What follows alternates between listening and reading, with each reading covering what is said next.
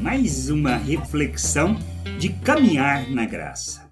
A revelação da graça de Deus. Paulo instruindo a Tito, no capítulo 2, do versículo 11 ao 14, afirma: Pois Deus revelou a sua graça para dar a salvação a todos. Essa graça nos ensina a abandonarmos a descrença e as paixões mundanas e a vivermos neste mundo uma vida prudente, correta e dedicada a Deus. Enquanto ficamos esperando o dia feliz em que aparecerá a glória do nosso grande Deus e Salvador Jesus Cristo. Foi Ele quem se deu a si mesmo por nós, a fim de nos livrar de toda maldade e nos purificar, fazendo de nós um povo que pertence somente a Ele e que se dedica a fazer o bem. A graça de Deus foi revelada para nos trazer a salvação e para nos ensinar a andar na Sua vontade. Por isso, precisamos compreender a Sua obra de salvação por meio de Cristo. Temos que entender que fomos feitos um novo ser, que temos a responsabilidade, por sermos participantes da natureza de Deus,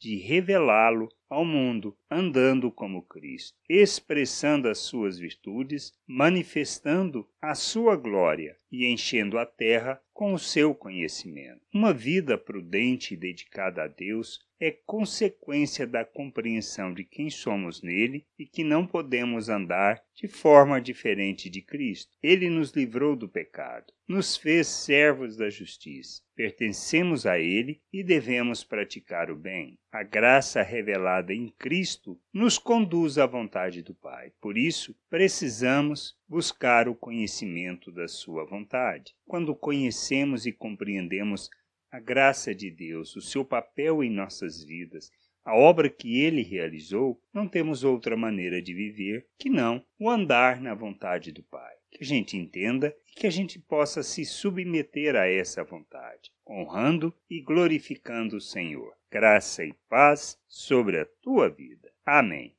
Você acabou de ouvir uma reflexão de Caminhar na Graça. www.caminharnagraça.com. Acesse o site. Ouça as outras reflexões